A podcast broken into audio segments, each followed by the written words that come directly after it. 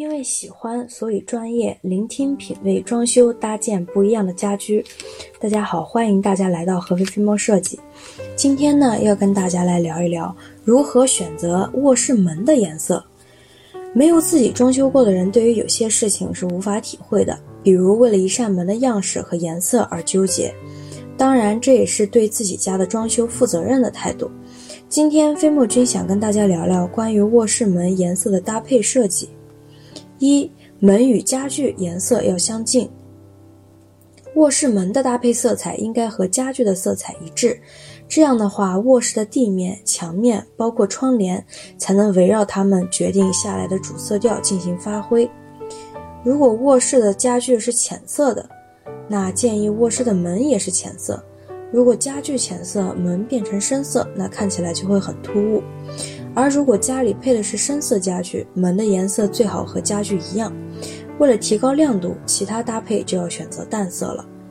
二，门板选用何种材质？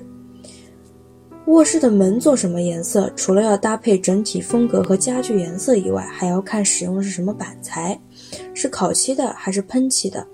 如果是喷漆的话，没有必要把整个都上上颜色，门上面会有线条的凹槽。这个时候就可以做套色。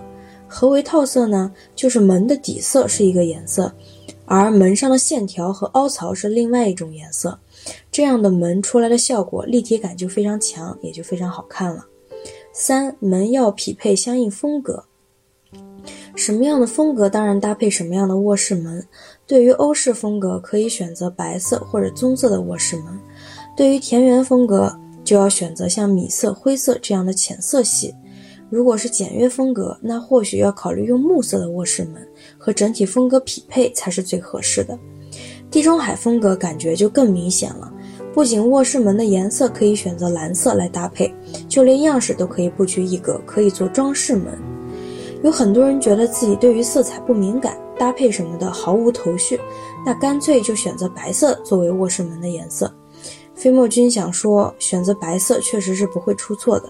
但是在此基础上，如果将门的颜色稍稍改动，尝试淡黄色、淡蓝色，或许会有惊喜。卧室门只是家庭装修很小的一部分，还有更多的部分需要我们去学习探讨。不过放心，有飞墨君跟大家一起共同学习。好了，今天就跟大家分享这些，欢迎继续关注我们合肥飞墨设计，和你说点不一样的装修。